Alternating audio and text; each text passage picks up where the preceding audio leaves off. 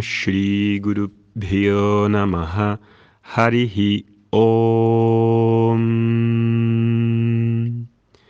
Namaste, buenos días a todos. Hoy es 26 de diciembre. Feliz Navidad. La semana pasada ya llegamos a España, después de esos dos meses de estar en Estados Unidos haciendo un tratamiento a mi hijo Darío. Esperamos que haya sido el tratamiento final que le devuelva completamente la salud y que pueda recuperarse bien y por eso os pido vuestras oraciones para que vuelva a la normalidad de un niño de seis años. Bien, pues continuamos con nuestros podcasts que llevábamos esta semana y media que no os había enviado ninguno. He tenido, entre otras cosas, de casa y de volver aquí a Madrid, también la mudanza que tenemos en Vedanta Academy. Hemos trasladado todo y estamos aquí patas arriba con un montón de cosas por los suelos y colocando los instrumentos y el equipamiento para las clases semanales. Por cierto, hemos empezado hace poco un curso de Vedanta 1, de Vedanta de profundización, después del curso gratuito que hay y podéis tomarlo si visitáis la web, podéis verlo. Es un curso en parte grabado, en parte en directo y supone pues la profundización en las cuestiones básicas del Vedanta.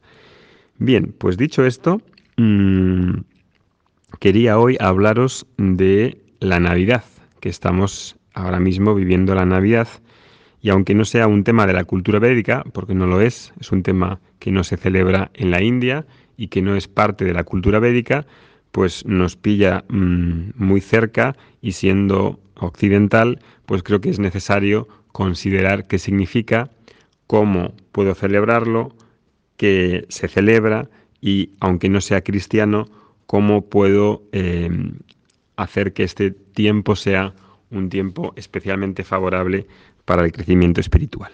Bien, vamos a ello. ¿Qué es lo que se celebra en la Navidad?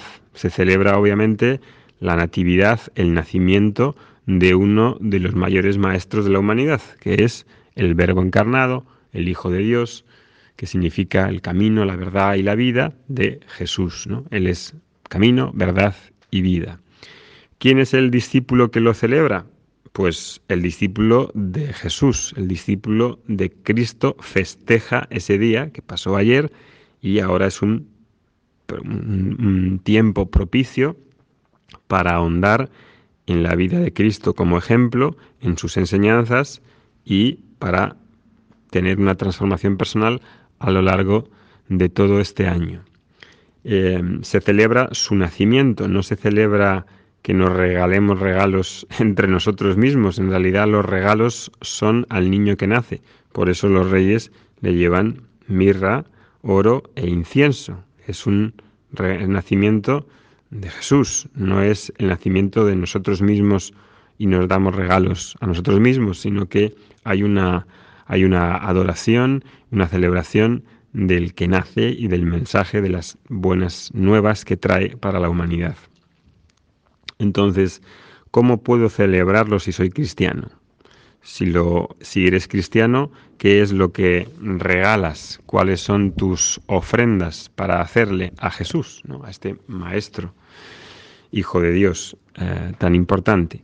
Mm, ¿Qué es lo que podemos ofrecerle? ¿Necesita algo de nosotros Dios? Obviamente no necesita nada, pero la ofrenda en este caso es para nosotros mismos, para que nosotros mismos podamos imitarle, imitar al corazón de Jesús, imitar su vida, imitar sus acciones, de tal manera que nosotros podamos madurar, podamos crecer y podamos llevar una vida de paz, una paz duradera, una paz que no depende de que nos regalen o de tener más confort, más confort y más poder o más eh, medios.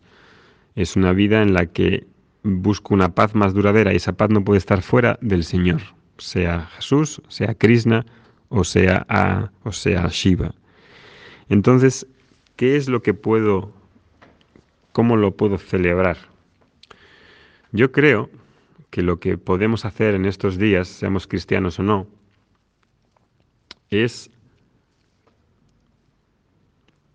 tener el propósito práctico de reconciliarme con otros, de perdonar a otros. Como hay tantas cenas y hay tanta familia alrededor, es el tiempo perfecto, ideal, para los conflictos, para tolerar a otros, para acomodar en el sentido de acoger a otros, y aunque no piensen exactamente como nosotros o diametralmente opuesto a nosotros, sea un momento en el que podamos aceptar, tolerar, perdonar y reconciliar con otros que a lo mejor no estamos muy cerca, padres, hermanos, etc.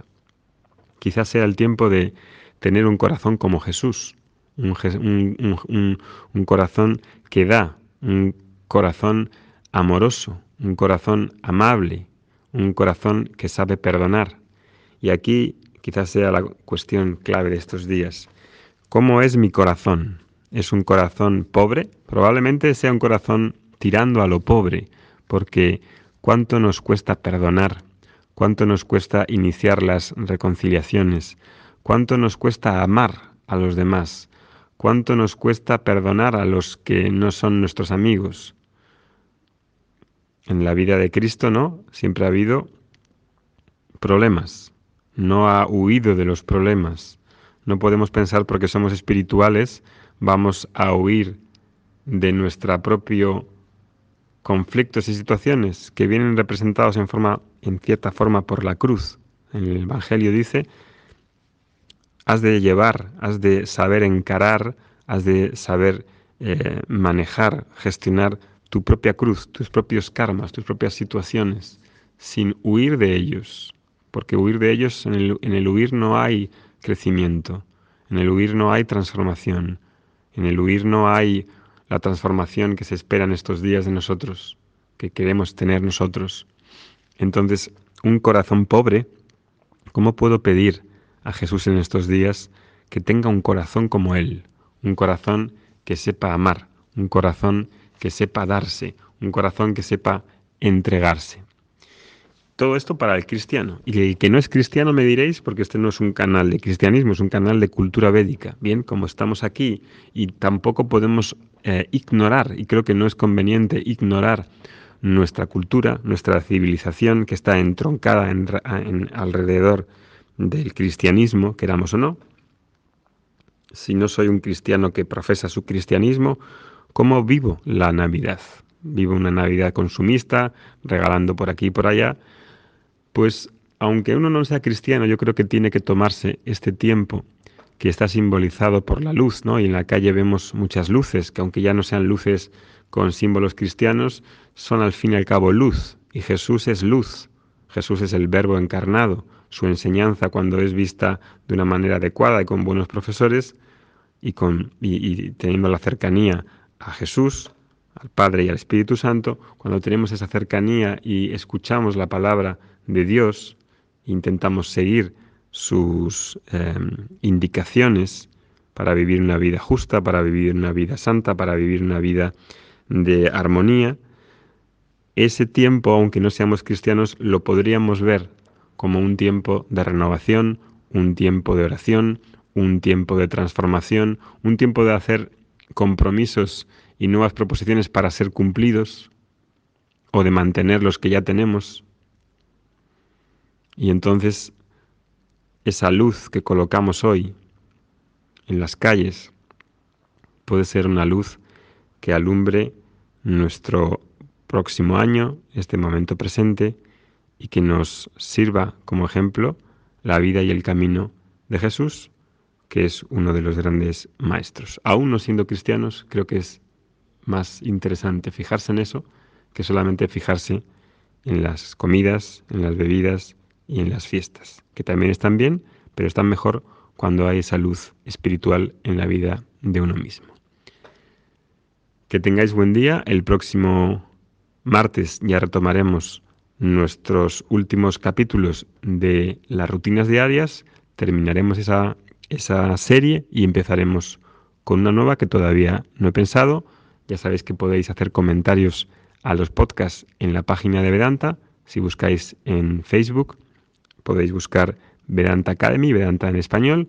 Ahí encontráis la página y cada vez que sale un podcast, independientemente si lo escucháis en Spotify, en Facebook Messenger, en WhatsApp o en SoundCloud, podéis comentar o podéis ver qué es lo que dicen otros como vosotros en la página de Facebook. Un gran abrazo, que tengáis buena semana. Hariom Tatsat.